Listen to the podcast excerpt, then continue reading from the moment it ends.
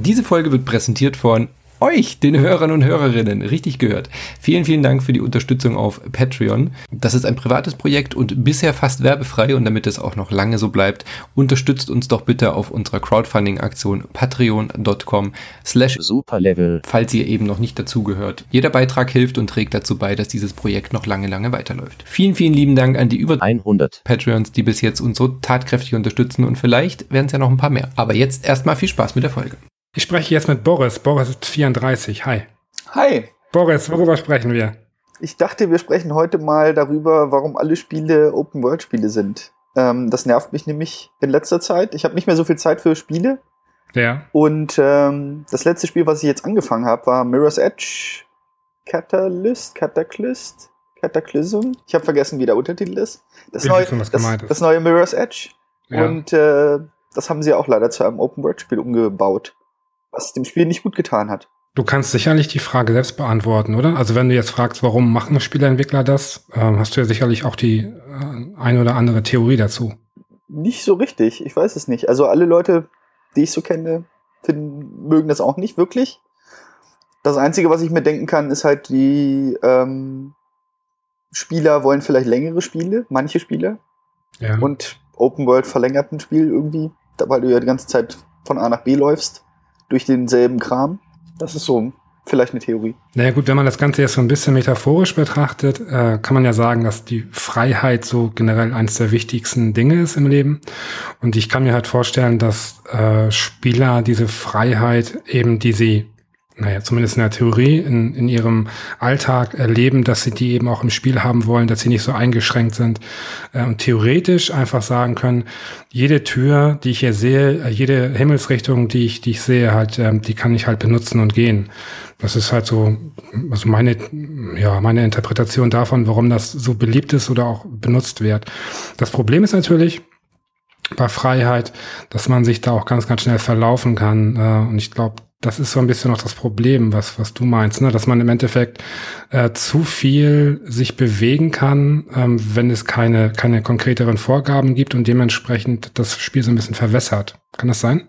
Ja, genau. Ähm, man hat ja meist nur so eine Pseudo-Freiheit. Also zum Beispiel in Mirror's Edge passiert ja nicht, es passiert eigentlich nichts in der Open World.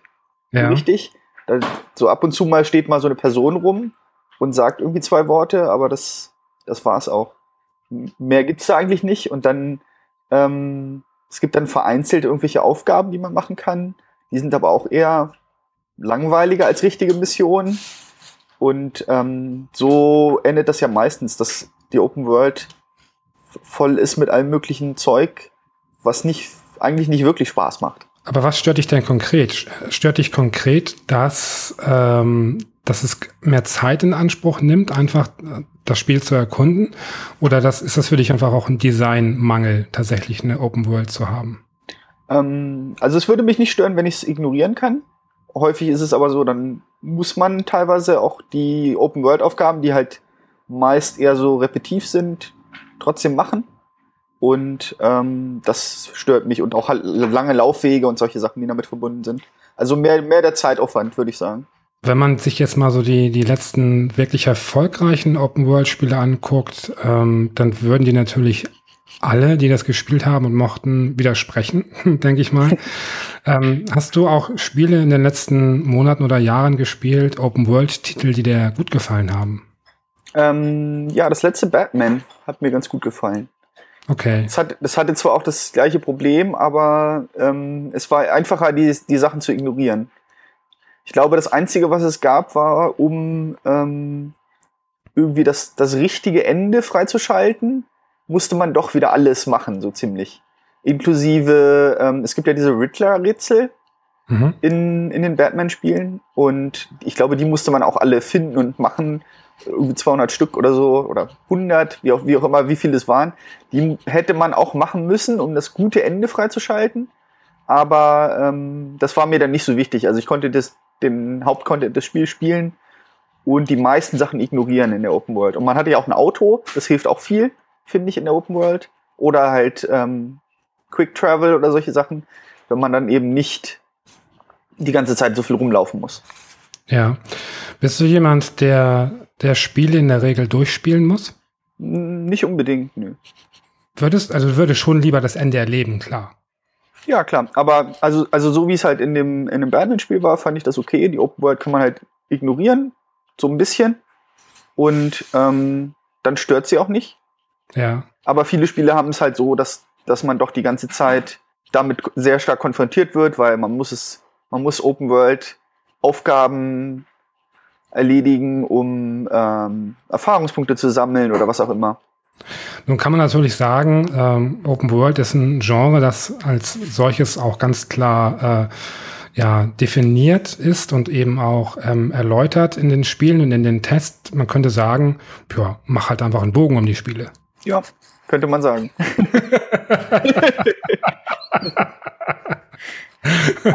Aber ich finde, es ist, äh, hält halt Einzug in, ähm, also der Anteil an Open-World-Spielen im Vergleich zu äh, allen Spielen wird größer, gefühlt, weiß ich nicht.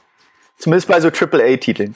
Ich glaube, das ist auch ein ziemlich gutes ja, Verkaufsargument. Also ob es ein gutes ist, weiß ich nicht, aber ich kann mir vorstellen, dass es zäh, äh, zieht auf jeden Fall im Verkauf, wenn du ähm, damit wirbst, dass du halt eine Open World hast.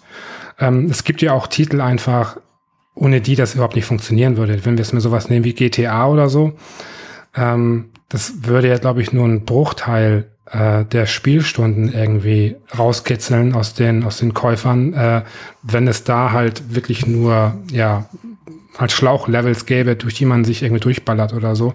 Da ist ja wirklich der Reiz im Spiel, einfach frei zu entscheiden, wo ich mich hinbegebe, etc. Genau. Aber GTA macht das auch ganz gut, würde ich sagen, weil da ist auch viel halt optional und in den, zumindest in den letzten ein oder zwei Titeln konnte man ja auch mit den, mit den Taxis, glaube ich, fahren oder so. Genau. Also da hatte man dann auch Quick Travel und das war, das, das war dann auch okay. Ähm, ja. dann, dann funktioniert das für mich persönlich auch. Könntest du dir auch Spiele vorstellen, ähm, die du aktuell oder die aktuell keine Open-World-Titel sind, ähm, wo du dir vorstellen könntest, dieses Spieluniversum könnte Open-World gut funktionieren? Nö, fällt mir jetzt spontan nichts ein, ehrlich gesagt. Hast du was? Ich muss gerade überlegen. Ähm, ganz spontan fiel mir ähm, Game of Thrones ein. Äh, tatsächlich. Ähm, also da kenne ich jetzt nur bis jetzt eben die, das Adventure von Telltale. Mhm.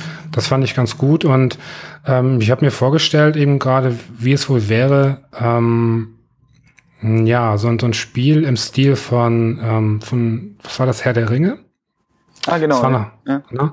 Ähm, das war, das fand ich ziemlich cool eigentlich und äh, das so in dem Universum äh, von Game of Thrones könnte ich mir zum Beispiel relativ gut vorstellen.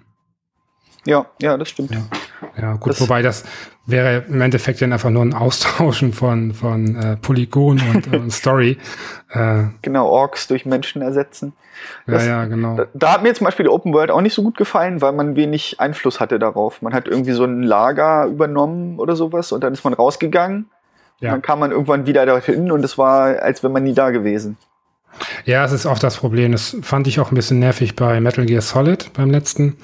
Ähm, da konnte man ja auch irgendwelche Lager einnehmen und so. Und, äh, und dann ist man rausmarschiert und hat neu geladen und dann war eben alles beim Alten. Ähm, das ist natürlich gerade so für Immersion und so weiter, es ist, es ist tödlich, äh, dass das keine Konsequenzen hat. Keine ja. nachhaltigen natürlich, ne? Klar.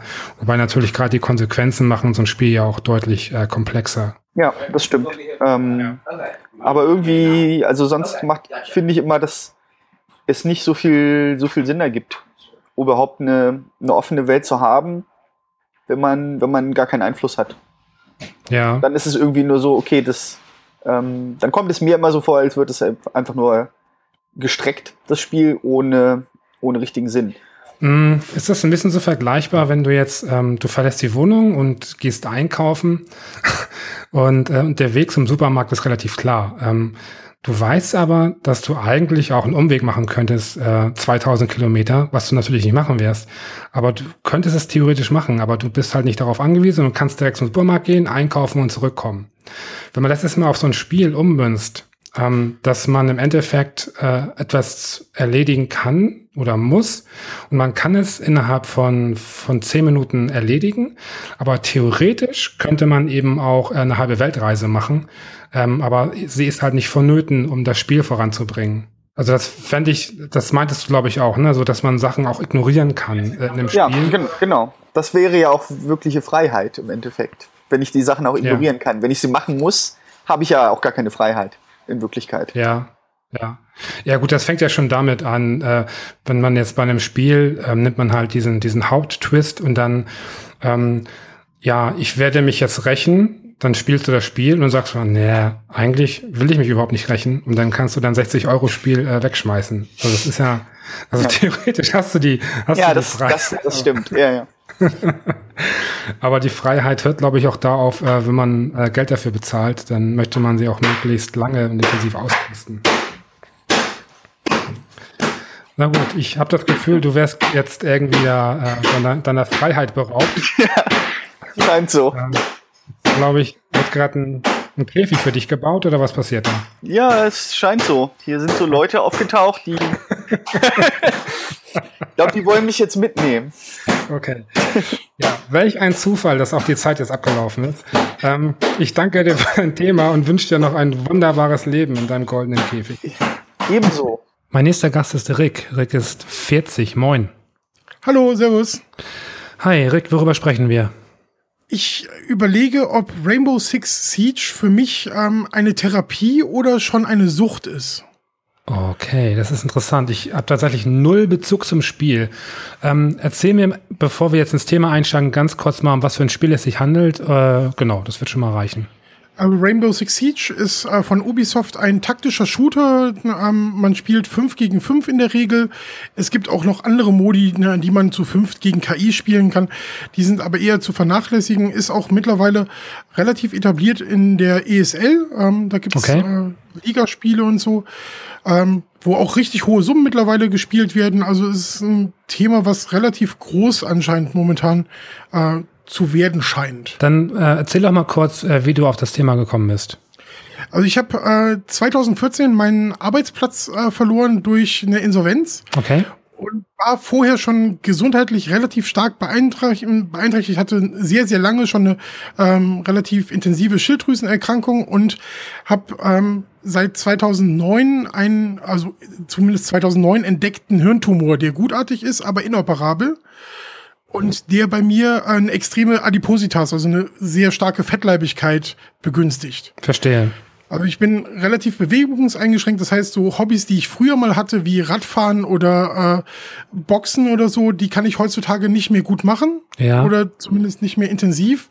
Ähm, und durch den Verlust meines Arbeitsplatzes für den ich sehr, sehr hart gekämpft habe über eine sehr, sehr lange Zeit und in den ich mich richtig eingebracht habe und auch teilweise so 16-Stunden-Tage gehabt habe, ähm, bin ich danach in ein richtig tiefes Loch gefallen und ähm, habe dann so, so, eine quasi, so ein quasi Burnout gehabt im Prinzip, ja. wodurch sich eine relativ schwere Depression entwickelt hat. Ja. Und ähm, ich habe eigentlich an nichts mehr Interesse gehabt, habe keinen Antrieb zu irgendwas gehabt. Mein Selbstwertgefühl ist komplett äh, gesunken. Ich habe selber auch keine Leistungsfähigkeit mehr bei mir gesehen, sehe mich auch bis jetzt aktuell nicht wirklich ähm, arbeitsfähig beispielsweise. Bin super sensibel, super überempfindlich, ähm, aber auf der anderen Seite emotional eigentlich eher abgestumpft und teilweise hatte ich Phasen, wo ich überhaupt keine Empfindung hatte, wo es eigentlich mir nur darum ging, morgens aufzustehen, um abends ins Bett zu gehen. Ja, verstehe. Um kurz die Situation nochmal ein bisschen besser verstehen zu können, bist du jetzt verrentet oder in welcher Situation bist du gerade? Ich bin einfach gerade gar nichts tatsächlich. Ich, ich lebe quasi äh, auf Kosten von meiner Freundin und Erspartem und sowas. Ja. Ähm, ich meine Freundin verdient halt auch zu gut, um ähm, man wird ja direkt so als Lebensgemeinschaft äh, gehandhabt äh, von Ämtern und so, wenn man zusammen wohnt. Ähm, und sie verdient zu gut, als dass ich zum Beispiel sowas wie ähm, Hartz-IV-Ansprüche geltend machen könnte. Das heißt, so äh, Krankenkasse und sowas, das muss ich halt alles selber zahlen. Ja. Aus, wie gesagt, so durch meine Freundin und äh, durch durch Erspartes, was noch da ist und so. Ähm, da, davon lebe ich aktuell und äh, versuche mich halt zu therapieren. Oder therapiere mich halt auch mit professioneller Hilfe ähm, über eine Psychotherapie und habe auch schon mal eine Kur gemacht und sowas. Ähm, aber versuche eigentlich aus dem diesem Loch rauszukommen im Prinzip. Ähm, bist du überhaupt ähm, in der Lage durch durch ähm, durch eigenes Handeln deine Situation ähm, zu verbessern, also das Gesundheitliche jetzt zum Beispiel? Es ist, ähm, also 2009 ist der entdeckt worden und ähm, da hat der ähm, Hirntumor so stark Hormone ausgeschüttet, dass ich äh, selbst während Diätphasen und so weiter ähm, zugenommen habe. Verstehe. Ähm, das ist ein äh, Hormon, was halt für Fetteinlagerung zuständig ist. Ähm, wird hauptsächlich zum Beispiel, also Männer tragen das wie Frauen in sich, nur ähm, bei Frauen wird das massiver produziert, wenn sie zum Beispiel schwanger sind, ähm, um Fettreserven anzulegen für, für das werdende Kind. Und äh, ne, die, die, dieses Hormon wurde bei mir halt in massiven Dosen ausgeschüttet und ab einem Wert von 350 Mikrogramm geht man davon aus, dass ein äh, Tumor vorliegt. Mein Wert lag bei 20.000. Ui, okay, alles klar. Ähm, dadurch habe ich halt auch ein extrem schnell Gewicht zugenommen über viele Jahre allerdings, weil es halt lange nicht entdeckt worden ist und ich bin immer wieder zu Ärzten gegangen und habe gesagt, ich habe äh, Kopfschmerzen und bin dann wegen anderer Geschichten mal zum Arzt gegangen und habe gesagt, ich nehme dauernd zu, ich weiß nicht, was ich machen soll, ich mache eine Diät nach der anderen und es ist irgendwie nie dazu gekommen, dass es äh, zusammengeführt wurde im Prinzip. War das so, dass das Spielen schon äh, vorher für dich ein, ein groß, eine große Rolle in deinem Leben gespielt hat oder hat die Rolle zugenommen äh, ähm, später in deinem Leben? Also ich habe früher ähm, immer schon auf LAN-Partys äh, so in der äh, Jugend auch äh, meine Zeit verbracht. Ich war aber eigentlich eher der Typ, der unter den Tischen rumgekrabbelt ist und alles verkabelt hat oder die Rechner äh, neu zusammengebaut hat, wenn irgendwas kaputt gegangen ist. Ja. Ähm, ich habe nie einen großen Skill gehabt, was äh, Gaming anging und ähm, die Spiele, die wir damals gespielt haben, die, erfür die erforderten halt einen höheren äh, Skill, gute Hand-Augen-Koordination und Geschwindigkeit. Und bei mir war das irgendwie nicht so stark ausgeprägt, hatte ich zumindest den Eindruck. Ich bin mehr gefrackt, als äh, dass ich tatsächlich selber Erfolge hätte feiern können. Du sagtest ganz zu Beginn, ähm, erwähnst du das Wort Therapie beziehungsweise Selbsttherapie mhm. in Bezug auf das Spiel. Kannst du das mal erläutern? Ich habe ähm, durch dieses Spiel, ähm, ich spiele auf der Xbox One und ich habe ähm, durch andere Freunde ähm, wieder andere Leute kennengelernt, die das Spiel auch spielen und so hat sich ein Grüppchen gebildet. Ja. Und wir spielen eigentlich mittlerweile fast jeden Tag in der Woche. Also zumindest irgendwer ist die, äh, jeden Tag äh, der Woche am Spielen und wenn man irgendwie Zeit und Lust hat, kann man sich immer an irgendjemanden ranhängen und kann eine Gruppe bilden und oft schaffen wir es halt auch so ein komplettes Team, so einen Trupp zusammenzustellen von fünf Leuten, mit dem sich halt super dann äh, das Spiel auch spielen lässt. Ja. Und ich habe in den letzten Monaten, also ich habe das Spiel erst im Juni gekauft, das ist schon im Dezember letzten Jahres rausgekommen, aber ich habe es erst im Juni gekauft, obwohl ich es damals bei der Beta schon gut fand. Ähm, und bin jetzt so da reingewachsen und ich habe noch nie ein Spiel so viele Stunden gespielt. Also ich glaube, ich bin mittlerweile bei über 200 Stunden. Aber ich spiele es halt auch nicht an und ununterbrochen. Ich denke eigentlich fast, es ist noch keine Sucht, aber es könnte schon so in die Richtung tendieren, weil ich halt so viel in dieses Spiel an Zeit investiere. Aber dadurch, dass ich halt mit den anderen spiele, merke ich, dass bei mir eine Wandlung begonnen hat. Also ich habe wieder mehr Fröhlichkeit, ich bin beschwingter, ich kann mich mehr zu Sachen aufraffen, auch was weiß ich, im Haushalt ähm, meiner Freundin zu helfen oder ähm, überhaupt morgens wirklich aufzustehen und äh, den Tag anzugehen und seine, seine sich selbst gestellten Pflichten auch wahrzunehmen. Genauso wie ich halt auch Freude wieder empfinden kann, aber auch ähm, halt, wenn es die Situation bedingt, auch äh, Traurigkeit in einem gesünderen Maß, als es mir davor halt gelang. Ja. Kannst du mir sagen, ähm, was das Spiel in dir auslöst? Also an positiven Effekten. warum hast du das Gefühl, dass es dir gut tut? Was tut dir genau gut an dem Spiel? Zum einen erlebe ich Erfolge. Also gerade wenn man mit anderen zusammenspielt, hat man die Möglichkeit, ähm, gegen andere zu gewinnen. Das ist ja so das, das Prinzip äh, so eines Shooters, also zu gewinnen, möglichst viele äh, Ziele, ähm, die das Spiel einem steckt, zu erreichen. Und das gelingt außerordentlich gut und gerade in der Gruppe dieses Gesellige, auch das Gelöste, das ab und zu Abschweifen in der Xbox Live Party und einfach mal quatschen über irgendwelche blödsinnigen Themen, ähm, das hilft ungemein. Und man ist halt nicht, wie das jetzt zum Beispiel meiner Freundin gegenüber ist es manchmal einfach schwer, irgendwelche Sachen, irgendwelche Gedanken zu äußern, weil man ja den Lebensgefährten auch nicht belasten will. Ja, ja. Auf der anderen Seite ähm, ist es so, es ist persönlich unpersönlich in, in so einer Gruppierung, die sich halt nicht jetzt wirklich nah und eng kennt. Inwiefern sind deine Mitspieler informiert über deine Situation? Ähm, der, ich glaube, der Großteil kennt äh, meine Situation. Also ich habe das mal in äh, Partys halt angesprochen. Wir haben darüber gesprochen, ähm, weil ich halt auch nicht wollte, dass die Leute äh, denken, so wenn ich jetzt weggehe, weil ich was weiß ich Kopfschmerzen habe oder so, dass das äh, irgendwie eine Ausrede ist oder ja, ja. Ähm, dass ich mich die, man hat ja auch so einen kleinen Gruppendruck, wenn man irgendwie gemeinsam spielt, dann will man ja auch irgendwelche Ziele tatsächlich erreichen. Und wenn man, wenn ich dann irgendwie anfange, Kopfschmerzen zu kriegen oder äh, meine Emotionen mich halt so ein bisschen runterziehen, äh, ist das halt unfair den anderen gegenüber, einfach zu sagen, okay, ich bin jetzt raus und äh, guckt, wo ihr bleibt. Ich finde es halt fairer, den ehrlich zu begegnen und zu sagen, das ist mein Problem und daran äh, arbeite ich noch und, und wenn es mal zu was kommt, äh, dann seid mir nicht böse, wenn ich euch verlassen muss und ihr alleine weiterspielen müsst oder sowas. Hilft es dir dabei, ähm, ähm, ja, dich in dem Spiel also emotional gehen zu lassen und dich wohlzufühlen, äh, bedingt auch durch den Faktor, dass du nicht gesehen wirst? Das kann durchaus sein, ja. Das, das kann wirklich sein. Also ich ähm, gehe tatsächlich, oder ich habe eine Phase gehabt, wo ich wirklich vermieden habe, rauszugehen, wie so gut ja. es geht. Ähm, durch das Übergewicht ist man halt immer ein, ein, der, der, der, der Öffentlichkeit extrem ausgesetzt. Also man, man ja, zieht ja. die Blicke auf sich. Und ähm, es gibt Zeiten, wo ich das gut verkraften kann und es gibt Zeiten, wo mir das halt wirklich nahe geht.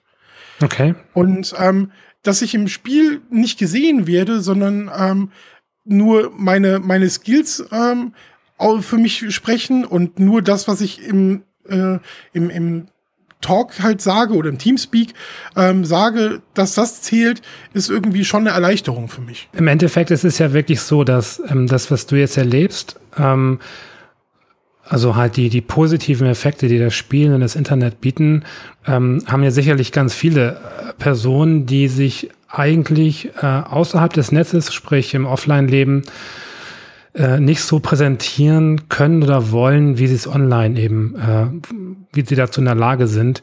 Mhm. Äh, eben weil natürlich eben durch das Offline-Auftreten äh, einfach ganz, ganz schnell ähm, Pseudo-Klischees oder Klischees erfüllt werden, Vorurteile geschürt werden und so weiter. Ähm, und wenn man natürlich im Netz sich bewegt, ist man davon ja weitestgehend befreit. Ne? Ist natürlich ähm, deutlich angenehmer, sich dann zu bewegen. Ich kenne es auch. Ähm, ich selbst habe auch, äh, ich habe Übergewicht und äh, habe eine Sozialphobie und ähm, ich finde es immer ganz schwierig, irgendwie irgendwelche Leiden zu vergleichen. Das kann man nicht. Ne? Mhm. Also dass jedes Leiden eines Menschen ist irgendwie äh, für einen selbst immer das Schlimmste wahrscheinlich. Dementsprechend kann man nicht sagen, irgendwie mir geht's ähnlich oder so, aber im Endeffekt kenne ich auch so dieses dieses Spiel im Netz, äh, sich unentdeckt äh, bewegen zu können, obwohl man von ganz vielen gesehen wird oder mhm. gehört. Ähm, das ist auf jeden Fall ein ganz wichtiger Effekt. Hast du in deinem äh, Spielerleben auch ähm, außerhalb des Netzes äh, Erlebnisse äh, schöner Art? Also jetzt zum Beispiel Brettspiel oder, oder ähm, lokale Multiplayer-Spiele, äh, Freundeskreis, Bekannt Bekanntschaften. Gibt es da auch Spielerlebnisse, die dich irgendwie fröhlich stimmen oder ist das alles rein online? Es ist tatsächlich dadurch, dass ich ähm, vor, vor einigen Jahren weggezogen bin aus meinem äh, alten Freundeskreis äh, und durch den letzten Job, den ich hatte, der wie gesagt halt viel Zeit in meinem Leben beansprucht hat, habe ich hier keine lokalen Freunde. Also ich, es, es, es, es gibt einfach nicht diesen Punkt, dass ich vor die Tür gehen könnte, mich mit jemandem treffen könnte, auf ein Bier oder auf ein Kartenspiel oder sonst irgendwas. Ähm, die Leute habe ich hier nicht. Die nächsten Leute, die ich ähm, persönlich kenne, mit denen ich äh, befreundet bin, die wohnen über 80 Kilometer entfernt. Ja. Familie und meine, äh, mein früherer enger Freundeskreis, mit dem man sich, der, der sich über die Jahre halt einfach verlaufen hat, ähm, das sind gleich 600 Kilometer. Ach hey, okay. Und äh, da habe ich halt diesen, diesen Anreiz gar nicht, äh, irgendwie mir das zu überlegen, weil das Internet bietet mir halt die Möglichkeiten, äh, das doch zu machen. Ähm, wie ist das denn? Bewegst du dich überhaupt nicht außerhalb der Wohnung oder, oder einfach nur ähm, weniger? Kannst du da so ein bisschen ähm, mal so einen Tag kurz mal anreißen, ähm, wie oft in der Woche du dich überhaupt nach draußen begibst?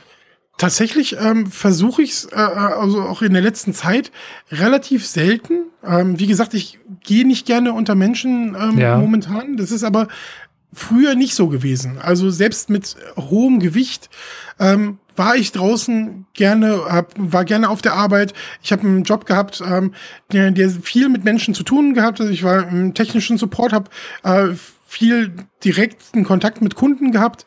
Ähm, das hat mich nie irgendwie beeinträchtigt. Da habe ich immer ein sehr gutes Verhältnis gehabt. Ich ähm, habe gerne Kontakt zu Menschen, auch direkten Kontakt zu Menschen, nur halt die Öffentlichkeit an sich, also das auf der Straße rumlaufen, ähm, wo niemand im Prinzip sieht, ob ich ein guter oder ein fauler bin oder sowas. Ja, ja, ja. Das ist der Punkt, wo ich halt ähm, die, das nicht gerne habe und dieses angeglotzt werden nicht mag. Und ähm, das kann man halt einfach nicht vermeiden. Gerade hier, ich wohne in einer sehr touristisch geprägten ähm, äh, Region und da sieht man die Leute halt oft nur einmal im Leben, weil sie gerade mal durchkommen. Und denen ist es halt wirklich scheißegal. Ähm, die machen dann auch Fotos oder so, weil so einen Fetten haben sie selten gesehen. Und äh, dann weiß man schon wieder, okay, ich bin irgendwo auf Facebook in irgendeiner Gruppe und äh, es wird über mich gelacht oder so. Und deswegen bin ich, wenn es hochkommt, zwei oder dreimal die Woche höchstens draußen, wenn es halt um Einkäufe geht, wenn es um äh, wöchentliche Termine geht, dann gehe ich vor die Tür. Ansonsten bin ich momentan jemand, der sich aktuell wirklich zu Hause verkriecht. Du sagtest, dass du eine, eine Freundin hast. Ähm, hattest du die Freundin schon äh, vor äh, der Krankheit, beziehungsweise vor, dass sich, bevor sich das irgendwie so gezeigt hat, oder ähm, kam das danach? Oder wie habt ihr euch kennengelernt oder wann? Das, das, ähm, das ging relativ zeitgleich äh, los. Also, ähm, dass ich immer mehr zugenommen habe. Ähm, dass ich war schon leicht übergewichtig, als wir uns kennengelernt haben. Dass ich so adipös bin wie äh, jetzt, das äh, war quasi ähm, eine gewachsene äh, Geschichte. Und wir sind jetzt, ich glaube, 16, 17 Jahre zusammen. Oh, wow.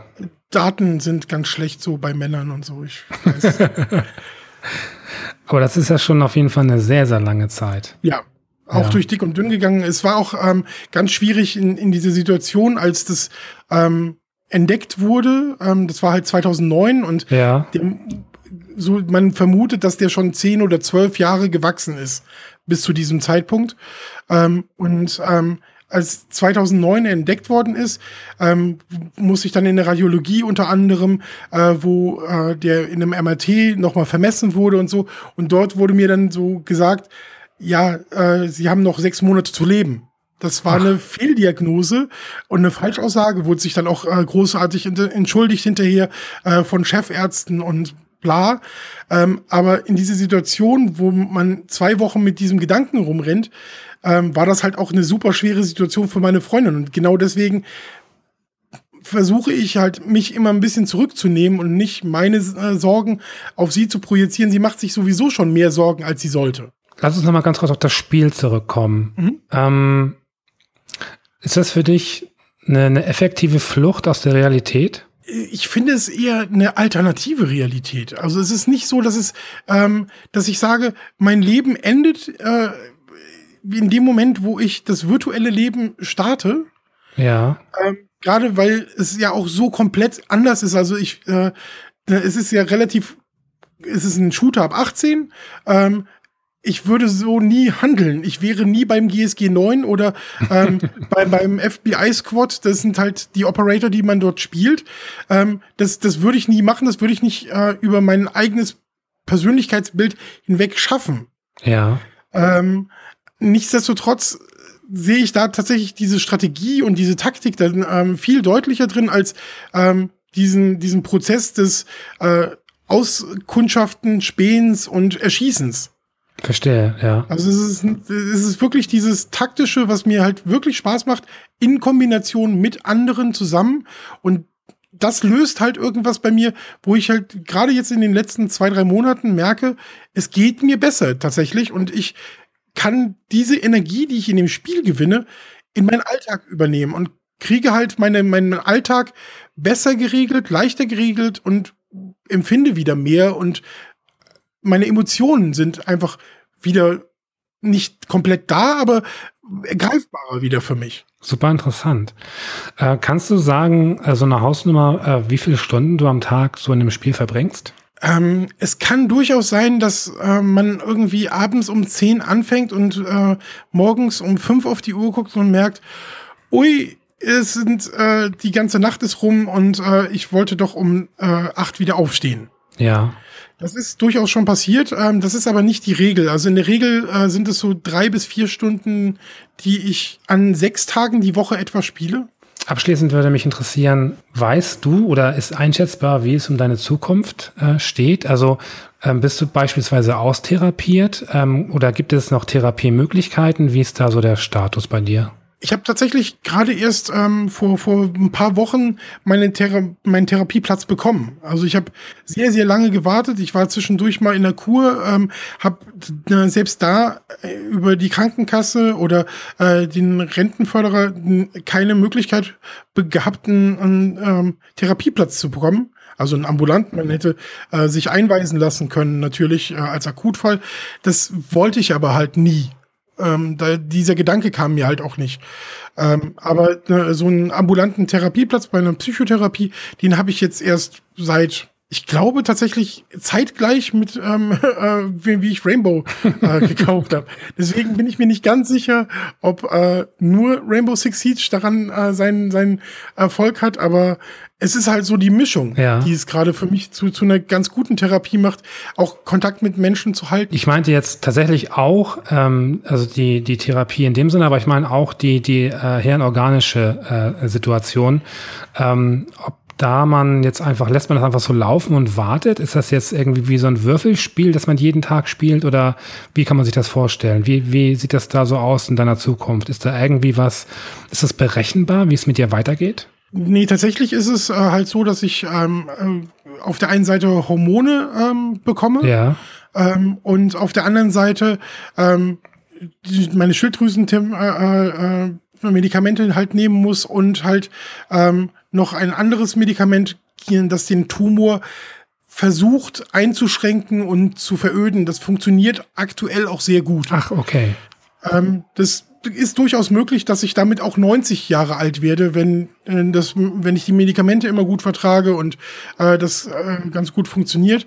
Und dass ich auch jetzt gerade ähm, ist dieser Wert, dieser Hormonwert das erste Mal in einem Bereich, der ähm, quasi zu, zu einem Normbereich zählt. Also das ist der oberste Bereich, aber damit ähm, kann ich halt auch jetzt anfangen, äh, Gewicht zu reduzieren oder mir kann es jetzt gelingen. Also versuchen tue ich das ja schon quasi seit zig Jahren, aber äh, gelingen kann es mir jetzt tatsächlich äh, endlich wirklich. Okay, das heißt, du hast wirklich auch einen Strohhalm jetzt, äh, an den du dich klammern kannst, so ein bisschen, ne? Genau, ja. Okay. Ja. Rick, äh, ich wünsche dir alles, alles erdenklich Gute äh, für deine Zukunft danke. und ähm, ich danke dir wirklich äh, vielmals für dein Thema. Super spannend und äh, danke, dass du das mit uns teilst. Danke, dass ich dabei sein durfte und auch dir alles Gute und auch allen Hörern natürlich. Gell? Sehr gerne. Ciao. Mein nächster Gast ist der Florian. Florian ist 29. Hi. Hi, Fabu. Florian, worüber sprechen wir heute? Äh, wir sprechen heute über den Grund, warum ich äh, hier bin und warum ich jetzt auch quasi in diesem Podcast bin. Auf einer Metaebene quasi. Okay, fangen wir an. Ja, also, ähm, im Großen und Ganzen geht es eigentlich darum, ähm, dass ich ein bisschen darüber sprechen wollte, wie wichtig ähm, für mich persönlich die zu Spielen gehörigen Communities sind. Das geht äh, in meinem Fall ganz speziell auf das wunderbare, meiner Meinung nach immer noch eines der allerbesten Rollenspiele ever äh, Gothic zurück. Ja. Und zwar Gothic 1. Ähm, damals habe ich das natürlich auch direkt bei äh, Release gespielt, war natürlich immens begeistert ähm, von dieser, ja, aus heutiger Sicht natürlich furchtbar blockigen Grafik, aber damals war es natürlich großartig und diese, die fantastische Spielwelt, die man erkunden konnte und die vielen Möglichkeiten, die sie einem geboten haben. Nichtsdestoweniger, natürlich, da es ja immer noch, äh, ja, ein ein Spiel mit einem klaren Ziel war, doch immer noch linear, obwohl du natürlich verschiedene Wege hattest, dein Ziel zu erreichen. Ähm, nachdem ich das Spiel auf alle erdenklichen Wege durchgespielt hatte, also mich allen drei Gilden angeschlossen hatte und ähm, sämtliche Nebenquests erledigt habe, die es so zu erledigen gab, hat mir das dann noch nicht gereicht. Und deswegen ähm, habe ich mich einfach mal ähm, in meinem jugendlichen Leichtsinn im Internet schlau gemacht, was es denn da sonst noch so gibt. Ob da noch irgendwie, ob es da wirklich irgendwie noch eine Fan-Community gibt. Und ähm, bin dann quasi auf World of Players gestoßen. Ich weiß, hm. ähm, ich weiß nicht, ob das äh, Begriff ist wahrscheinlich schon. Ja, Name sagt mir was auf jeden Fall. Und das ist halt, ähm, ist ursprünglich eben nur zu World of, äh, also nur zu Gothic entstanden, hieß dann eben auch World of Gothic am Anfang. Und es hat sich dann auf mehrere Spiele ausgeweitet. Ähm, das Interessante daran war, da gab es nicht nur Foren, wo man quasi einfach über spielinterne Sachen diskutieren konnte, sondern es gab auch ein dazugehöriges Rollenspielforum. Und ähm, da ich damals natürlich in der Schule noch nicht so viel zu tun hatte und noch viel mehr Freizeit hatte und draußen auf Bäume klettern sowieso doof ist, habe ich beschlossen, mich da einfach mal anzumelden und ähm, ja, eben wie mir quasi einen klassischen Pen-and-Paper-Charakter zu erstellen, aber eben in der Gothic-Welt. Ja. Und da gab es eben auch ein vorgegebenes, äh, vorgegebenes, vorgegebene Regeln logischerweise. Es gab ähm, ausgearbeitete Skill-Trees. Ähm, es gab verschiedene Gilden. Ich war natürlich der Mitglied der Sumpfgilde. Ähm, und da wurde halt sozusagen das Spiel, also logischerweise wurde die Prämisse, dass es diesen einen namenlosen Helden gibt, rausgenommen in diesem äh, Rollenspiel und quasi halt jeder, äh, ja, konnte natürlich der Held sein, mehr oder weniger. Und das Schöne daran fand ich, dass es wirklich, also schon direkt vom ersten, in den ersten paar Wochen, ähm, es wirklich direkt riesengroß angelegte Quests gab, die ähm, von wirklich fähigen Leuten sozusagen betreut wurden und der Leute aus allen möglichen Gilden teilgenommen haben und die halt wirklich dermaßen die Storyline dermaßen kreativ war, dass das eigentlich fast schon für mich in dem Moment besser war als das ursprüngliche Spiel. Ja. So. Okay, äh, kannst du ähm, basierend darauf jetzt mal einen Bogen schlagen in die Gegenwart? Ja, das ist relativ äh, einfach, wenn man da quasi ein paar Jahre überspringt. Ähm, ich fasse das mal so zusammen. Ich habe da ein paar Leute kennengelernt, mit denen ich dann regelmäßig ähm, sozusagen in diesem Forum halt mehr oder weniger Quests absolviert habe.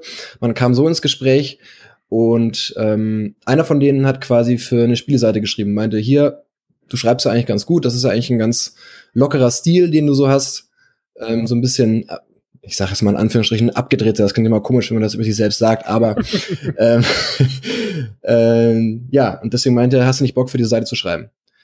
Und dann bin ich quasi einfach zum mehr oder weniger in Anführungsstrichen Spiele Journalismus, große Anführungszeichen, gekommen, über so eine Hobbyseite. Und ähm, darüber habe ich mich quasi an immer größere Seiten gehangelt, bin dann immer professioneller angegangen und ähm, hatte dann eben auch was zum Beispiel in meinem in meinem Lebenslauf vorzuweisen, als ich mich für dieses Praktikum beworben habe beim Visions, wo ich jetzt arbeite. Okay, verstehe. Und ähm, deswegen ist es quasi ohne sozusagen eine diese diese wirklich immens äh, große und aktive und wahnsinnig kreative Community, die hinter diesem Spiel stand ähm, und das quasi aus eigenem Antrieb aus ein richtiges Rollenspielsystem weiterentwickelt hat und ausgebaut hat, säße ich jetzt wahrscheinlich nicht hier und würde mit dir äh, sprechen. Okay, ähm, kannst du den zeitlichen Rahmen so ein bisschen abstecken? Also wann hast du das Spiel angefangen und wie lange warst du dann aktiv in dieser Community? Also ich war tatsächlich ähm, ungefähr, das muss ich tatsächlich mal überlegen. Ich glaube, das waren schon so an die sechs, sieben Jahre. Das muss Anfang der 2000er gewesen sein, also eigentlich quasi nach, nach dem äh, Release von Gothic. Der war äh, es gibt natürlich Minuspunkte, aber war der 2001? Ich glaube ja. Du bist kein wahrer Fan.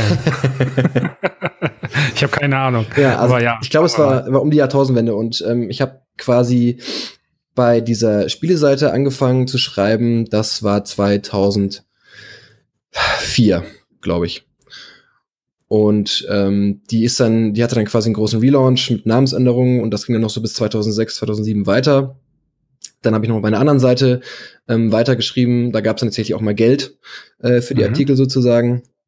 Und ähm, ja, bin dann eben tatsächlich äh, 2000, lass mich lügen, 2013, Februar 2013 dann mit dem Praktikum gestartet bei Visions und dann ein halbes Jahr später eingestiegen als Redakteur sozusagen. Okay. Äh, hast du dann äh, da eine Ausbildung genossen oder ein Studium oder bist du wirklich ein Quereinsteiger? Also ich bin tatsächlich ein Quereinsteiger. Also ich habe auch, also ich habe was studiert, was man auf jeden Fall anwenden konnte. Also eigentlich beziehungsweise nur auf auf den Bereich. Ich habe halt populäre Musik und Medien im Master studiert. Ja, ja. In äh, im wunderschönen pittoresken Paderborn.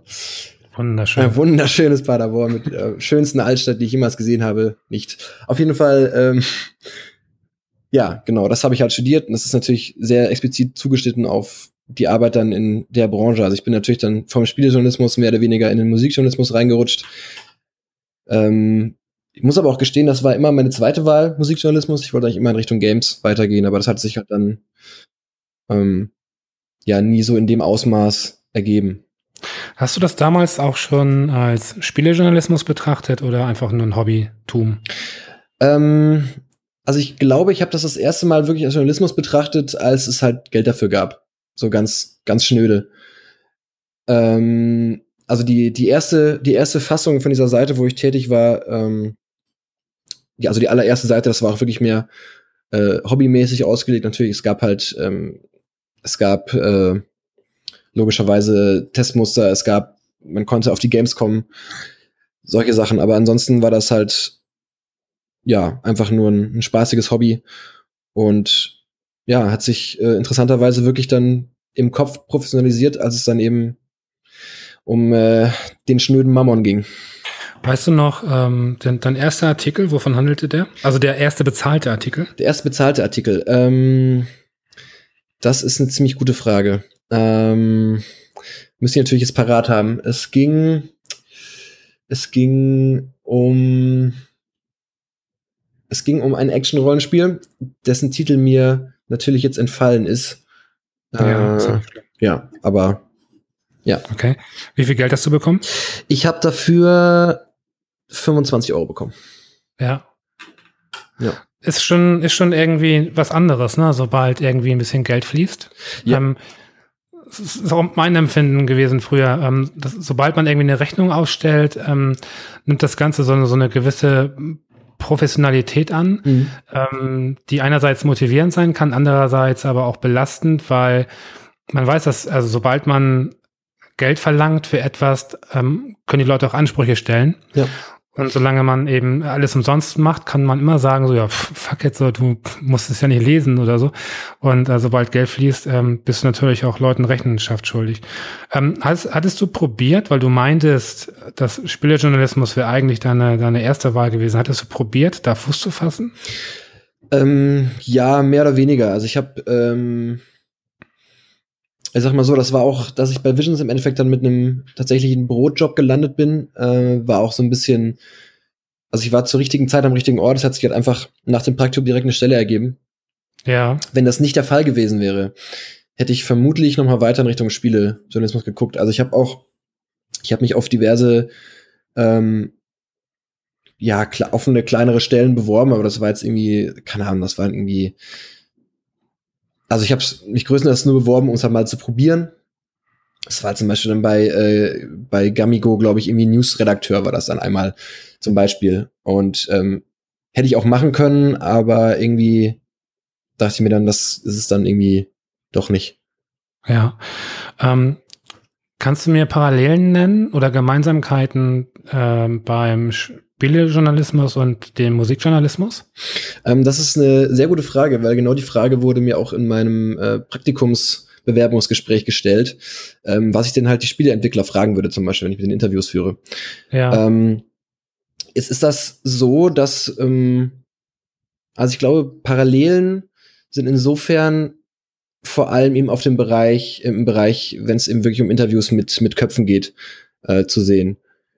Also, dass du halt dann wirklich auch versuchst, die ähm, immer auch die Person, die hinter dem, hinter dem Namen steckt, sozusagen so ein bisschen zu ergründen und da halt so ein bisschen, ähm, da so ein bisschen tiefer zu gehen. Das ist auch das, was ich mir, was ich mir dann immer auch bei Porträts irgendwie aus der ähm, aus dem Spielebereich wünsche von irgendwelchen Leuten, dass eben nicht darüber, nicht hauptsächlich darüber erzählt wird, was der so professionell gemacht hat, sondern keine Ahnung, ähm, wie er zu der Zeit gelebt hat, als er quasi sein erstes eigenes Spiel programmiert hat, irgendwie wie seine, wie die familiären Hintergründe sind, solche Sachen. ähm, das, also da kann man auf jeden Fall, denke ich, Parallelen ziehen, wenn das, also ja, was das Produkt selber angeht, äh, weiß ich gar nicht, ob es da so unglaublich viele Parallelen gibt, weil das, ich meine, natürlich sind beides irgendwie äh, kulturelle Erzeugnisse, wenn du jetzt irgendwie ein Album in der Hand hast oder ein Spiel. Aber ja, es ist schwierig, schwierig, da wirklich konkrete Parallelen zu ziehen, also wenn du das Produkt hast. Bei, bei Spieletests, also besonders bei den klassischen Zeitschriften, sage ich mal, ähm, es ist ja auch immer so ein Stück weit ähm, die Technik, die auseinandergenommen wird und die bewertet wird. Inwiefern ist die Technik relevant bei, bei der Musik?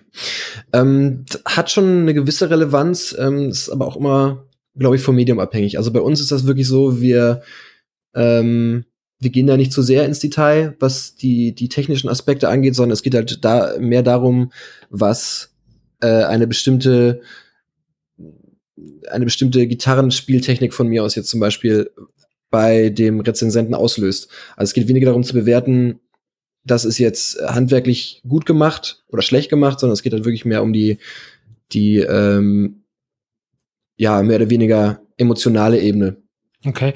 Lässt sich Qualität bei Musik einfacher oder äh, schwerer bewerten als bei Spielen?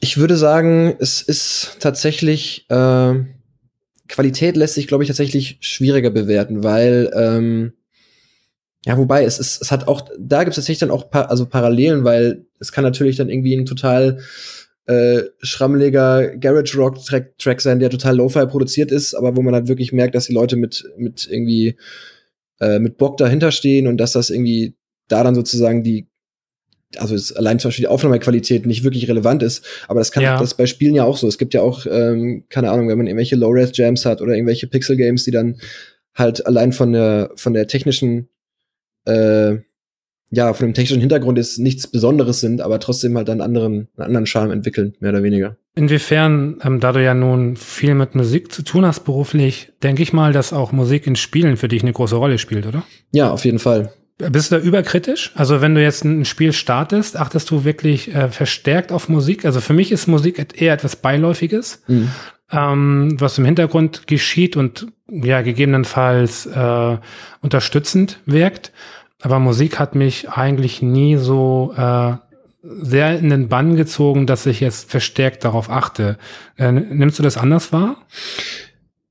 Es kommt tatsächlich auch mal so ein bisschen, bisschen drauf an. Also größtenteils teile ich deine Einschätzung da auch, dass das halt viel, ähm, viel Musik eben nur als, als, als Beiwerk wirkt und irgendwie so als ein bisschen, ähm, ja, so maximal so als emotionaler Stimulus, dass man halt sagt, man hat irgendwie, keine Ahnung, wenn man in irgendeinem Shooter äh, eine Kampfsequenz hat, dann ist das eben besonders hektische Musik, besonders äh, aggressive Musik. Ähm, es gibt aber wirklich, wirklich einige Titel, wo das zum Beispiel wirklich nuancierter eingesetzt wird und gerade halt dann zum Beispiel, wenn keine Musik eingesetzt wird oder beziehungsweise die Musik gezielt eingesetzt wird und nicht so ein konstanter Dauerflow ist, dann ist das nochmal irgendwie eine andere Sache. Ja. Könntest du dir vorstellen, heute noch Vollzeit in den Spielejournalismus einzusteigen? Ich könnte mir das äh, durchaus vorstellen. Ähm, ja, könnte ich mir durchaus vorstellen. Also es müsste aber, also wie du auch schon am Anfang gesagt hast, dass bei vielen Publikationen oder oder wie halt äh, deutlich ist, dass viele Publikationen irgendwie versuchen, so ein auch im Schreibstil ihrer Autoren so ein bisschen so eine CI rauszuarbeiten. Das ist halt so ein bisschen was, was mir so gegen den Strich gehen würde. Das ist gefühlt bei Musikjournalismus noch ein bisschen anders. Ähm, vor allem, also das soll jetzt aber als Negativbeispiel gelten, meiner Meinung nach, in der Metal-Presse ist das halt wirklich, da schreiben die ja teilweise wie ihnen der, das, das Maul gewachsen ist sozusagen. Und das finde ich aber teilweise dann auch ziemlich äh, Fremdscham, äh, Fremdscham-mäßig so. Also man sollte sich natürlich schon so einen gewissen, so gewisse Grundlagen beibehalten, aber ähm, sollte halt nicht irgendwie dem eigenen Stil schaden. Und wenn das irgendwie gegeben ist, finde ich, dann wäre das für mich kein Problem da auch wieder einzusteigen. Letzte Frage. Ich habe, äh, während du gesprochen hast, ähm, beiläufig, das war gar nicht bewusst, habe ich ähm, äh, auf so einem Kritzelzettel halt irgendwas gemalt. Mhm. Und, äh, und zwar sieht das aus wie vier überdimensionale Arschlöcher. und ähm, die Frage ist jetzt, muss jetzt ein bisschen deine Fantasie spielen lassen. Wenn das jetzt ein Cover wäre für, für eine Band, wie hieß die Band und wie würde das Album heißen? Oh, das ist gut. Ähm, Kann ich auch schon existierende Bandnamen nehmen? Dann wird es mir sehr leicht fallen. Äh, es gibt eine großartige Band, die heißt Asshole Parade. Mhm. Das würde natürlich sehr gut passen. Ähm, und mh, mm, Albumtitel. Ich gehe einfach mal mit, mit meinem Bauchgefühl und sage einfach A Bag of Dicks. Was von meinem großartigen, äh, Zitat von einem großartigen, einem meiner Lieblingscomedians stammt, Louis C.K. Deswegen, da haben wir es. Asshole Parade, Bag of Dicks. Wunderbar. Vielen Dank fürs Mitmachen, Florian. Sehr gerne, Fabo. Vielen Dank fürs Einladen. Okay. Tschüss. Ciao. Ich spreche jetzt mit Julia, 31. Hallo. Hi. Äh, ja, ich sag mal einfach mein Thema. Ähm, ja, fang, fang mal an. Ich war gerade nur ein bisschen erschrocken, weil das gerade sehr, sehr in meinem Gehörgang hämmerte dann hi. Entschuldigung, Entschuldigung. da okay, war ich so kurz, etwas leiser. So. War ich kurz geschockt. Äh, ja, worüber sprechen wir ähm, denn heute? Wir sprechen darüber, wie das so ist, wenn man einen äh, Retro-Gaming-Shop hat. Das ist ja der Traum von vielen, ne? Ähm, kann ich mir vorstellen. Ähm, ich gehe davon aus, du hast einen Retro-Game-Shop. Äh, rein zufälligerweise schon, ja. Das okay. trifft zu. Okay, ähm, kannst du vielleicht, ähm, bevor du jetzt konkret darauf eingehst, so ein bisschen erzählen, wie du dazu gekommen bist? Ähm, wie bist du auf die Idee gekommen, so ein Geschäft zu eröffnen? Äh, ja, genau deshalb, weil es äh, mein Traum war. okay. Ähm, ich sammle seit, ach, ich weiß nicht, über 15 Jahren selber äh, Retro-Videospiele. Also wirklich komplett alles. Das hat irgendwann so Dimensionen angenommen, dass ähm, ich einen kompletten Raum einen eigenen Raum in der Wohnung voll davon hatte und es ja. platzte aus allen Nähten. Ähm, ja, und äh, beruflich war ich immer im Einzelhandel und im Onlinehandel tätig. Und äh, als ich so 30, äh, kurz vorm 30. stand, also mit 28 war das damals, äh, dachte ich, ja, ist das jetzt alles? Möchtest du das jetzt bis zur Rente machen? Und ähm, habe dann irgendwie bin ich ins kalte Wasser gesprungen, äh, ohne Kredit, ohne alles, wirklich nur mit Eigenkapital neben dem Beruf ja. gestartet und habe mich dann, äh, habe mir dann einen Laden gemietet und habe mich selbstständig gemacht, komplett hauptberuflich. Ich stelle mir das wahnsinnig schwierig vor, in dem Bereich wirklich zu überleben. Absolut, ja. Absolut. Ja, ne? Vor allem mit dem, äh, wie ich es halt mache, weil ich natürlich alles anders machen wollte als die üblichen Verdächtigen, die man halt in der Szene so kennt. Ähm, und weil ich selber auch nie bei Händlern gekauft habe, sondern die Sachen für meine Sammlung auf Flohmärkten oder eben von privat angekauft habe. Ja. Kenne den schlechten Ruf, den Händler einfach haben, ne? Apotheken. Ja, ja, ja, genau. Sachen, kaputte Sachen und solche Geschichten. Und ich wollte alles anders machen und dadurch halt ein Alleinstellungsmerkmal finden. Denn bei uns ist tatsächlich alles gereinigt, getestet, desinfiziert, Controller werden von innen gereinigt. Also das sind alles so Sachen, das bietet sonst deutschlandweit, soweit ich weiß, niemand so an. Und trotzdem zu äh, moderaten Preisen, so wie sie branchenüblich sind, auf eBay oder wo auch immer, ne, wenn man das so als ähm, Ansatz nehmen will. Okay, ähm, ich, ich, denke mal einfach in dem Fall ist so Werbung auch gestattet. Sag doch mal, wie der Laden heißt und wo du zu finden bist. Das ist der Flashback-Shop äh, in Kassel, wer ihn okay. noch nicht kennt. Okay.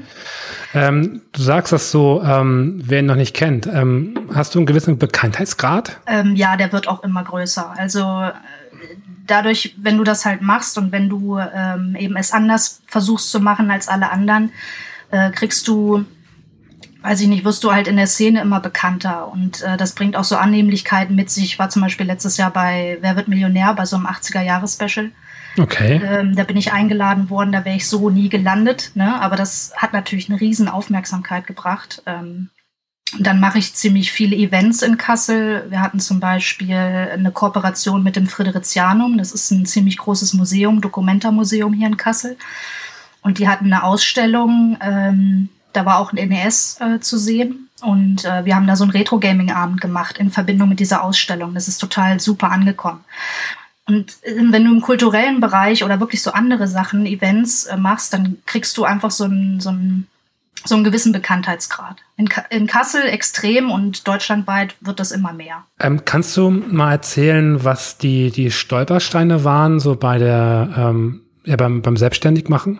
Du musst natürlich, wenn du dich mit Gebrauchtware selbstständig machen willst, natürlich erstmal Ware besorgen.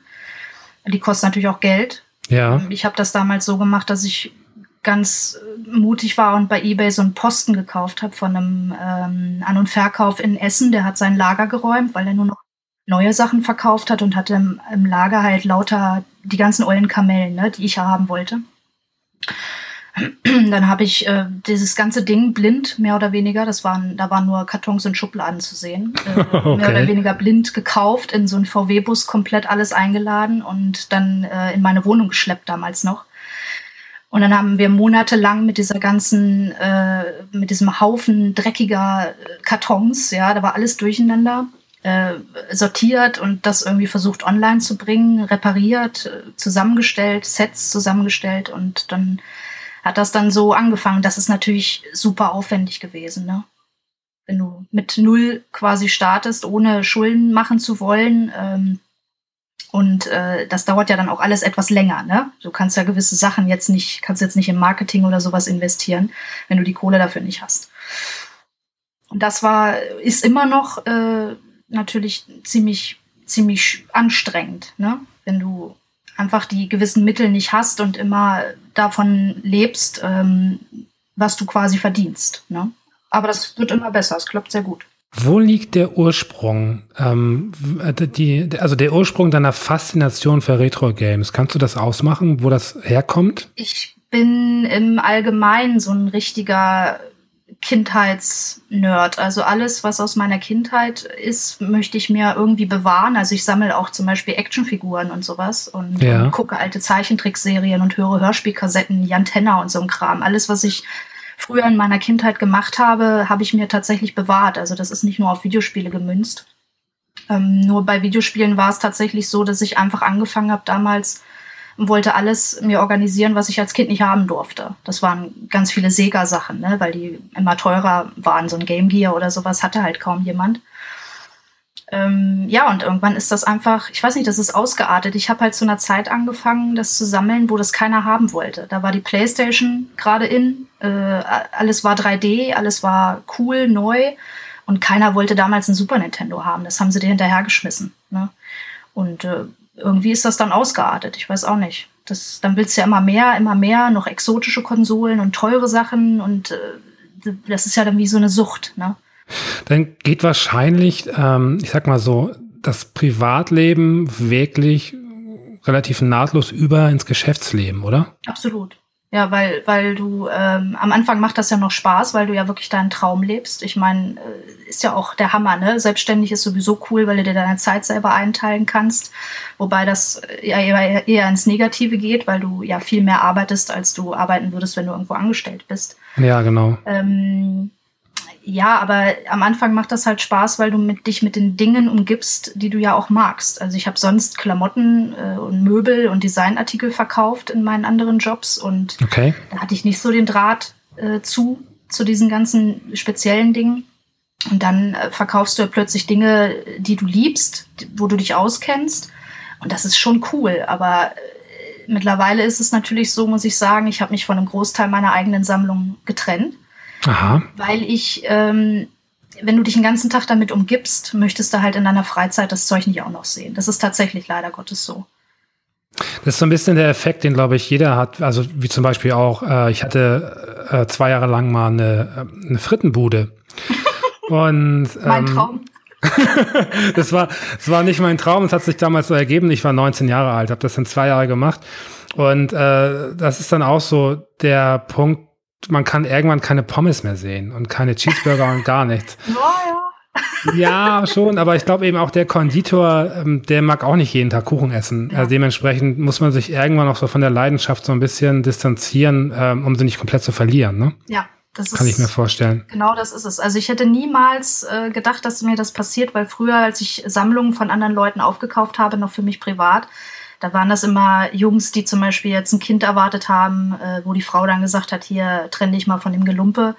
Äh, und ich habe damals immer gedacht, oh Gott, wie können die das tun? Und da habe ich gesagt, niemals wird mir das passieren. Ich werde meine Sammlung behalten. Das ist für mich auch eine Art Altersvorsorge. Ich weiß, dass das Zeug irgendwann viel wert sein wird. Ähm, und heute ist es so, dass ich immer wieder durch meine Sachen durchgehe und denke so, ach, das brauchst du ja gar nicht mehr, nehme ich gleich mit runter in den Laden und dann kann es verkauft werden. Ne? Ja, Also ja. die, du hast wirklich eine, eine ganz andere Distanz dazu und auch auf, auf Feten, wenn wenn wenn wenn es irgendwie heißt, ja, lass mal Mario Kart spielen oder so, da bin ich ja nicht die erste, die dann grölt und sagt, juhu, ne, weil du kennst es halt. Jeden Tag, du siehst es jeden Tag, du siehst es am Wochenende, ganz oft, wenn du irgendwelche Events hast oder so. Es ist halt nichts mehr Besonderes, ne? Ja, ja, ich glaube, das ist generell so, ne, dass einfach eine, eine Professionalisierung einer Leidenschaft äh, führt, glaube ich, zwangsläufig dazu, ähm, dass die Leidenschaft nachlässt mit der Zeit so ein bisschen. Ähm, hm, ich überlege gerade mal, der, der Retro-Boom, ich nenne ihn mal Retro-Boom, ich finde das immer schwierig einzuordnen. Mhm. Ich habe aber das Gefühl, ähm, dass in den letzten Jahren es einen Retro-Boom gab, der inzwischen ein bisschen nachlässt. Ist das nur mein Empfinden oder ähm, siehst du das anders? Hm, ich finde eigentlich, dass es schon seit Ewigkeiten irgendeinen Retro-Boom gibt immer bezogen auf gewisse Sachen. Also vor ein paar Jahren waren halt, kam Vinyl wieder auf, ja, und alle ja. Leute wollten wieder Platten haben. Ähm, jetzt sind es halt im Moment sind es die Videospiele. Ähm, gewisse Sachen kommen sicherlich nicht mehr zurück, wie zum Beispiel, weiß nicht, Hörspielkassetten, also Kassetten allgemein oder auch Videokassetten. Das ist einfach ein Medium, das braucht keiner mehr. Aber es gibt halt Sachen, die kommen einfach zurück, weil die Leute diese Nostalgie halt haben. Das steckt in jedem von uns drinnen. Ne? Wir erinnern uns gerne an schöne Zeiten, vor allem eben die Kindheit, wenn die jetzt nicht total verkorkst ist oder so, ja. Aber äh, da, da war die Welt noch schön, da war die Welt in Ordnung, da konnten wir den ganzen Tag spielen und ähm, dadurch hast du Retro-Boom in dem Sinne halt immer. Die Frage ist halt, wie wird sich das jetzt entwickeln, wenn die Sachen wie äh, die PlayStation 1 oder die PlayStation 2, wenn das jetzt Retro wird, das gehört ja noch nicht so richtig dazu, sage ich ja, mal. Ja, ja, ja. Das hat ja alles nicht so den Charme. Ne? Das äh, merkst du auch im Laden, dass natürlich die Leute immer auf Nintendo abgehen, äh, dann auf Sega, aber die Sony-Sachen haben halt einfach diesen Charme nicht. Ne? Da gibt's wenige Titel, die wirklich äh, so cool sind, dass sie heute noch spielbar wären. Ne? Ähm, ist das so oder ist das nur dein Empfinden ähm, generationsbedingt? Aber ist vielleicht der 20-Jährige heute, äh, denkt er in zehn Jahren vielleicht genau anders, dass er halt irgendwie die PlayStation 1 und die Xbox 1 irgendwie an, anbetet? Ja, weiß ich nicht, weil in der, in der Phase sind wir ja jetzt ungefähr. Also wir sind jetzt ungefähr in der Sony-Phase, wo die, die früher äh, Kinder waren, äh, jetzt quasi mein Publikum wären. Und natürlich gibt's halt Titel, Spiele, Crash Bandicoot oder Tony Hawk, ne? Das ist ein, ein absoluter Knaller auf der Playstation gewesen, was man immer noch spielen kann. Ähm, aber du hast ja nicht diese Identifikationsfiguren wie jetzt Mario, ne? Und, und Link. Das ist nicht so krass vertreten bei Sony. Da hast du ja. halt, äh, weiß ich nicht, bei der PlayStation 3 Nathan Drake, okay, oder du, du hast meinetwegen noch Lara Croft oder eben Crash Bandicoot, Spyro, das sind so Figuren, aber die haben halt einfach nicht diesen, weiß ich nicht, diesen, diesen Charme. Ne? Woran liegt das? Ähm, also ich werfe jetzt mal eine Theorie in den Raum. Mhm. Ähm, ich, die Spiele jetzt, äh, von denen du sprichst, also jetzt so die Geburtsstunde von, von Mario und, äh, und Zelda etc., ähm, das war natürlich historisch gesehen, Videospielhistorisch, auch ne, waren das auch ganz wichtige Momente. Ähm, die historischen Momente haben für mich gefühlt aus Spielersicht abgenommen, ähm, weil sich einfach viele Dinge wiederholen. Mhm. So. Und ähm, deswegen jetzt mal so, um die Frage jetzt nochmal zu formulieren, waren die, die Spiele früher besser oder waren einfach die Umstände besser? Mm, teils, teils. Also ich habe, ich diskutiere ganz oft mit Kunden darüber, wie das, wieso das, wieso die Spiele heute viele von meinen Kunden nicht interessieren. Also ich habe wirklich ganz viele Kunden, die sagen, ich spiele nur alte Spiele, ich spiele nichts Neues, interessiert mich alles nicht. Ja. Äh, das liegt in erster Linie natürlich daran, dass Videospiele mittlerweile gesellschaftsfähig sind, Kulturgut sind. Das waren sie ja früher nicht. Da war es halt Kinderkram, ne? Genau. Ähm, die Auflagen sind natürlich ganz andere und die Branche ist eine ganz andere. Früher wurden Spiele zum Spielen gemacht, heute sind sie ja, weiß ich nicht, auch Werbemedium beziehungsweise Lobbyismus ist da auch im Spiel bei den ganzen Shootern. Äh, da hängen, hängen ganz oft irgendwelche Waffenhersteller mit drinne, die dann da lizenzieren, ihre Waffen lizenzieren lassen und sowas.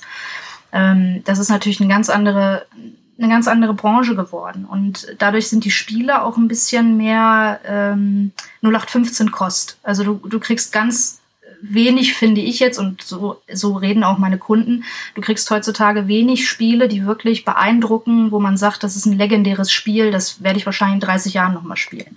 Ja. Das ist ein Punkt. Und äh, ein anderer Punkt ist, dass äh, Nintendo so ein bisschen Magie hat wie Disney auch. Ja, also das ist eine Firma, die die bringen das 40. Mario Kart raus und im Grunde ist es alle paar Jahre das gleiche, ähm, nur grafisch aufgepeppt, aber die Leute kaufen es trotzdem wie blöde.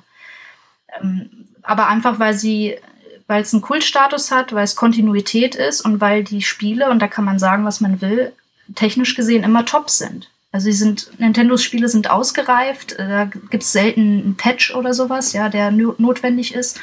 Die bieten genug Content, sodass sie lange Spaß machen. Und sie haben auch so eine gewisse Preisstabilität, was so ein, äh, so ein Werteffekt dann eben auch aufkommen lässt. Ne? Also das sind selten Spiele, die man jetzt kauft und nach zwei Wochen wieder vertickert.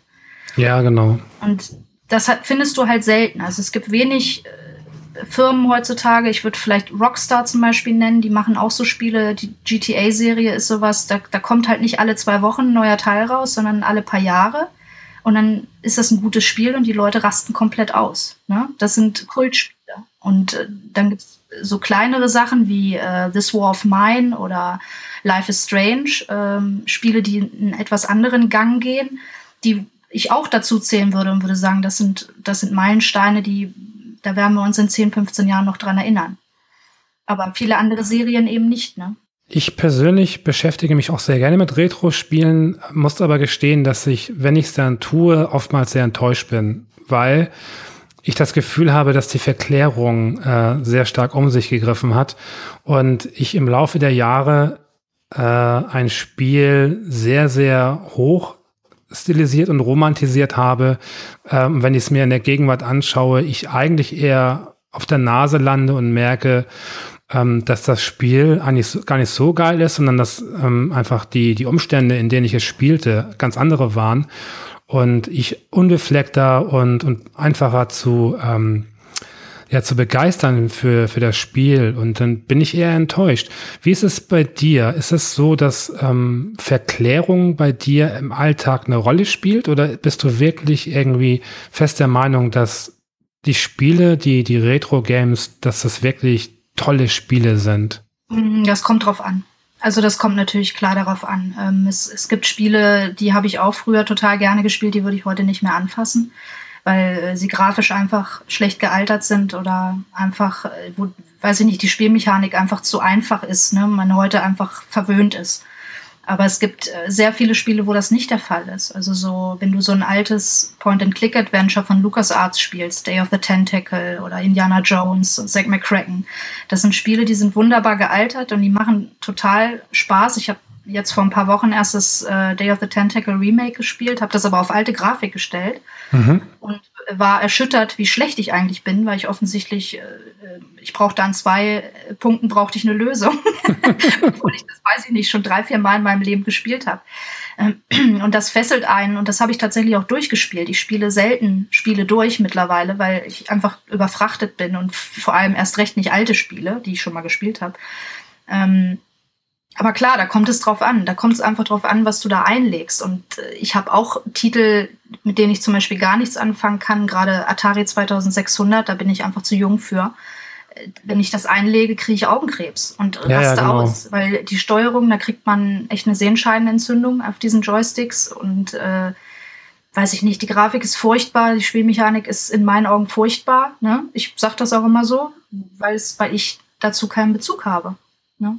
Ja. Also, was schätzt du, äh, du wirst sicherlich jetzt keine konkreten Zahlen, aber also vom Gefühl her, was schätzt du, äh, wie viele äh, deiner Kunden sind Spieler und wie viele sind Sammler? Mm, oh Gott, das, ja, ich habe da keine statistischen Zahlen für, aber natürlich ist der überwiegende Teil sind ähm, Casual Gamer. Ja. Also die wirklich entweder mal wieder Bock auf ein Super Nintendo haben, keine Ahnung, ob die dann, ob das Ding nach zwei Wochen dann verstaubt, ne, weil, weil sie es dann doch nicht mehr so lustig fanden wie früher. Ähm, ich habe aber auch viele, die einfach tatsächlich nur kaufen, um zu spielen. Also denen ist der Zustand auch total egal. Hauptsache, sie können das Spiel spielen. Und ich habe auch Sammelkunden. Ähm, das ist aber ein tatsächlich geringer Teil, weil die wirklich professionellen Sammler, sage ich mal, ja, also die das ja. echt ernst nehmen, die kaufen tatsächlich auch weiterhin eben auf dem Flohmarkt oder von Privatkunden, so wie ich es eben früher auch gemacht habe, weil du einfach, weil der Preis einfach ein ganz anderer ist. Ähm, das ist für mich okay, weil ich das nachvollziehen kann. Ähm, diese, dafür kriegen sie aber natürlich auch nicht den Service, den sie bei mir kriegen. Das heißt Gewährleistung absolut gereinigt und desinfiziert. Die müssen das halt selber machen von, von alten Verpackungen äh, Preisschilder abgebügelt, ne? Oder von, wenn das schon mal in einem anderen An- und Verkauf war, dann kleben die ganz oft eben einfach die, die Preise auf die Sticker, auf die Modulsticker. Das Ja, ist ja. eine Riesensauerei, das abzukriegen. Also das kriegen sie nicht, aber ich habe auch ganz viele, die dann zum Beispiel tauschen. Also die bringen mir äh, Zeug, was sie halt günstig irgendwo in so einem Konvolut angekauft haben, was sie nicht brauchen, äh, bringen sie mir dann und dann verrechnen wir das halt mit irgendeinem Top-Titel in super Zustand, den sie halt unbedingt haben wollen, weil sie nicht mal eben irgendwo in der Flohmarktkiste finden. Ne? Ja. Den gibt's dann eben nur bei mir. Also das habe ich auch. Das ist wirklich ein total breites Publikum. Okay. Äh, abschließende Frage. Du wirst als Spielmodul wiedergeboren. Äh, welches System und welches Spiel wäre es? Oh, hm, also ich wäre wahrscheinlich auf jeden Fall auf dem Super Nintendo wiedergeboren. Ähm, vermutlich als Super Mario Kart. Einfach tatsächlich eins der absolut weltbewegendsten Spiele, die mir immer so einfallen. Wunderbar. Julia, vielen Dank für dein Thema. Ja, ich dan- bedanke mich. Schönen Abend noch. Tschüss. Rein, ciao. Ich spreche jetzt mit Markus. Markus ist 32. Hi. Hallo, du, Jan. Markus, was ist dein Thema? Ähm, ja, äh, so ein ganz konkretes Thema habe ich noch nicht. Es geht in etwa um eine Mischung aus Realitätsflucht und Kontrolle gleichzeitig. Und zwar ist das Wort Realitätsflucht ja in Bezug auf Videospiele oft eher negativ besetzt. Mhm. Und ich denke allerdings aus eigener Erfahrung, dass es auch durchaus einen therapeutischen Ansatz hat, ähm, Okay. den man nutzen kann. Und der auch dazu dient, ähm, Kontrolle in, in seinem wahren Leben zu behalten. Gibt es da jetzt einen äh, konkreten Anlass, äh, warum du dir dieses Thema ausgesucht hast? Oder? Einen konkreten Anlass gibt es nicht. Es gab vor äh, einigen Jahren äh, ein, dass ich überhaupt das realisiert habe. Und zwar habe ich ähm, Alice Madness Return äh, gespielt. Mhm. Und äh, das Spiel ist mir überraschend nahe gegangen, äh, obwohl es erstmal wie ein stinknormaler Plattformer aussah. Aber es geht halt äh, im Großen und Ganzen um die Verarbeitung von, von einem Kindesmissbrauch in dem Spiel. Okay. Äh, zwar habe ich jetzt in dem Sinne keine eigenen Erfahrungen mit, mit Kindesmissbrauch gemacht, ähm, aber der Umgang, äh, der in diesem Spiel gezeigt wurde, ähm, wie, wie Alice quasi das ganze Thema aufarbeitet, äh, das hat mich sehr an meine eigene Kindheit erinnert. Ich würde ganz gern, äh, bevor wir jetzt da näher drauf eingehen, gerne von dir mal eine äh, Definition haben, äh, unter was du, also ja, was ist für dich Realität? Ähm, Realität äh, in dem Fall betrifft es natürlich erstmal die Welt außerhalb des Bildschirms. ähm, das heißt, äh, die Sachen, mit denen man sich jeden Tag rumschlagen muss. Realität ist für mich immer etwas, was äh, aufgezwungen ist, was man nur sehr schwer beeinflussen kann. Okay. Ähm, dann erklär doch bitte mal so ein bisschen die äh, Geschichte von dem Spiel. Ähm, ja, also in dem Spiel, ich meine, das Mär ist ein Märchen, die Novelle. Also Alice im Wunderland ist ja ein relativ bekannt, bekanntes Buch gewesen. Und äh, das Spiel arbeitet das Thema ein bisschen anders auf. Man hat auch diese ganzen fantastischen Welten und diese verrückten Monster und alles. Ähm, allerdings finde ich, sind die dort eher äh, ja, metaphysische Kreaturen, einfach Sachen, die sowas, was man eigene Dämonen nennen würde. Ähm, das heißt, quasi eine abstrakte Art von Fantasie, ja, was eigentlich immer der Fall ist. Ich weiß gar nicht, wie ich es genauer beschreiben soll. Jedenfalls äh, entdeckt man in diesen Welten, indem man erstmal die Kontrolle selber erlangen muss. So, das heißt, du bist ständig in Gefahr in diesen Welten und versuchst diesen Gefahren Herr zu werden und äh, entdeckst dabei aber immer mehr Erinnerungsfragmente aus einer anderen Zeit. Also das Spiel startet auch in einem Kinderheim, wo, wo Alice lebt. Ja. Das heißt, ähm, ihre Eltern sind tot, soweit ich mich recht entsinne. Und ähm, in diesem Kinderheim, da ist dann auch, da fehlt dann auch jegliche Farbe in dem Spiel. Das heißt, das ist in dem Spiel sozusagen die Realität von Alice. Und ähm, ja, während des Spielprozesses dringt sie halt immer wieder quasi in so Traumwelten ein, wo sie dann alte Erinnerungsfragmente, die sie verdrängt hat, entdeckt, wiederentdeckt. Das sind oftmals ähm, Gesprächsfetzen mit ähm, Psychiatern auch. Ja, und am Ende stellt sie sich quasi dann ihren eigenen Dämonen und überwindet sie, wenn man so will. Was hat das Spiel in dir ausgelöst? Ähm, ja, einfach die, diese, diese Methode, in quasi eine andere Welt zu flüchten, in eine andere Gedankenwelt, um Sachen in der Realität, die man vermeiden möchte, zu umgehen. Das äh, war das, was ich dann übertragen konnte auf, auf meine Erinnerung an meine eigene Kindheit.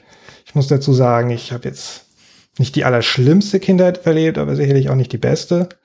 Also ich äh, hatte eine alleinerziehende Mutter, der Vater ist relativ schnell nach meiner Geburt verschwunden. Ähm, und die hatte relativ wenig Zeit, die hatte relativ viele wechselnde Freunde, die mal Säufer waren, mal Schläger, mal beides. Und ähm, ja, ich war sehr, sehr viel allein auch als Kind einfach. Okay. Und eine bestimmte Geschichte kommt mir da auch gerade noch in den Sinn. Und zwar da war ich in der Grundschule, es war ungefähr, ich denke mal, die dritte Klasse ungefähr. Und ähm, ja, wir haben, wir sind sehr oft umgezogen auch. Also ich bin, glaube ich, bis ich 18 war, 20 oder 22 Mal umgezogen. Mhm. Und es war halt ein sehr unstetes Leben für, für ein Kind einfach, muss man sagen. Und deswegen waren Videospiele natürlich auch ein willkommenes Ventil, so in, einfach für mehrere Stunden woanders einzutauchen. Und äh, was ich erzählen wollte, während der dritten Klasse haben wir äh, in einem Dorf außerhalb von dem Ort, wo ich zur Schule ging, gelebt. Ja. Und meine Mutter war berufstätig in dem Moment und äh, ich hatte niemanden, der mich nach Hause bringt. Es fuhr kein Bus. Mhm. Und äh, es gab auch niemanden, der sonst da irgendwie gewohnt hätte, der, der mich hätte mitnehmen können. Und deswegen war ich quasi von, weiß nicht, 12 bis 17, 18 Uhr auf mich allein gestellt, so in dem Moment. Und äh, wir hatten in dem Ort, wo ich gewohnt habe, so ein, so ein, so ein größeres Kaufhaus. Also wie, wie, wie Karstadt in ein bisschen kleiner. Und ähm, da war ein Super Nintendo unter so einer Glaskuppel und man konnte da spielen. Ja.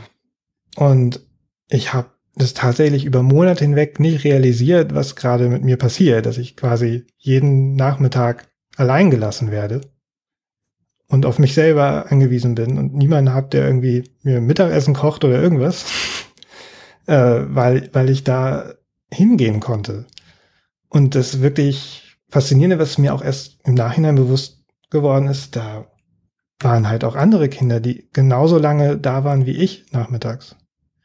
Da waren halt wirklich mehrere kleine Kinder in meinem Alter, die komplett ihren Tagesablauf in, in einem äh, Kaufhaus verbracht haben. Und das endete damit, dass ich äh, von dem äh, Kaufhausleiter zur Brust genommen wurde und gefragt wurde, ob ich denn was kaufen wolle. Okay. Und ich habe gesagt, ich habe kein Geld. Also ich hatte auch nie irgendwie Geld dabei, um irgendwas zu kaufen. Ja, und dann wurde meine Mutter angerufen. Und dann hat sie sich überlegt, dass es vielleicht keine gute Idee mehr ist, okay, verstehe. Tag äh, allein zu lassen. Und dann sind wir irgendwann auch wieder zurückgezogen in den Ort. Okay. Nun kann man natürlich von einem, von einem Kind ähm, auch schlecht erwarten, dass es die eigene Situation reflektiert und dementsprechend das Handeln äh, anpasst. Ja, ähm, was denkst du, ab welchem Alter wird es ungesund? Also ähm, ab welchem Alter sollte man in der Lage sein, ähm, selbst zu erkennen, dass das, was man gerade macht, einem eher schadet? Wann fängt das an? Ich denke nicht, dass man das pauschalisieren sollte. Das ist, glaube ich, je nach Hintergrund und je nach Erziehung sehr unterschiedlich bei Menschen. Ähm, ich persönlich muss, hatte das Gefühl, relativ schnell auf eigenen Füßen zu ste stehen, gerade dadurch, dass ich eben relativ früh in die Isolation gebracht wurde, also auch schon äh, im, wirklich so im, ab der ersten Klasse war ich relativ selbstständig auf mich allein gestellt. Also ich war nachmittags allein zu Hause, wenn wir in der Nähe gewohnt haben oder eben ich bin irgendwo hingegangen und niemand hat es groß geschert, was ich mache. Ja. Ähm, das führt natürlich dazu, dass man eine andere Einstellung dazu hat, äh, was auch die Verarbeitung von Problemen angeht. Klar habe ich damals nicht realisiert, ähm, das, wie kacke eigentlich alles ist. So, ich, ich habe es irgendwann durch Beobachtung von anderen Kindern mitgekriegt, sozusagen, wo die Eltern sich ganz anders verhalten haben, ähm, die ein ganz anderes Heimatgefühl auch, also Zuhausegefühl hatten, hm. Ähm, wo ich dann auch meine Tage lieber verbracht habe als irgendwie bei mir zu Hause. Und ich habe auch bei mir irgendwann dann einfach nur noch im Keller gelebt. Also ganz klassische Gamer-Karriere eigentlich. Ähm, einfach um Abstand zu haben und bin auch mit 17 ausgezogen dann, als es dann irgendwie ging. Ähm, von daher würde ich nicht pauschalisieren wollen, dass, dass, dass man das selber realisieren muss. Was aber ja. natürlich immer mitschwingt, wenn man sagt Realitätsflucht, ist es natürlich, dass Realitätsflucht per se schaden kann. Das ist ja auch logisch, äh, wenn man sich seinen Problemen nicht stellt, ähm, dass diese eher mehr werden als weniger.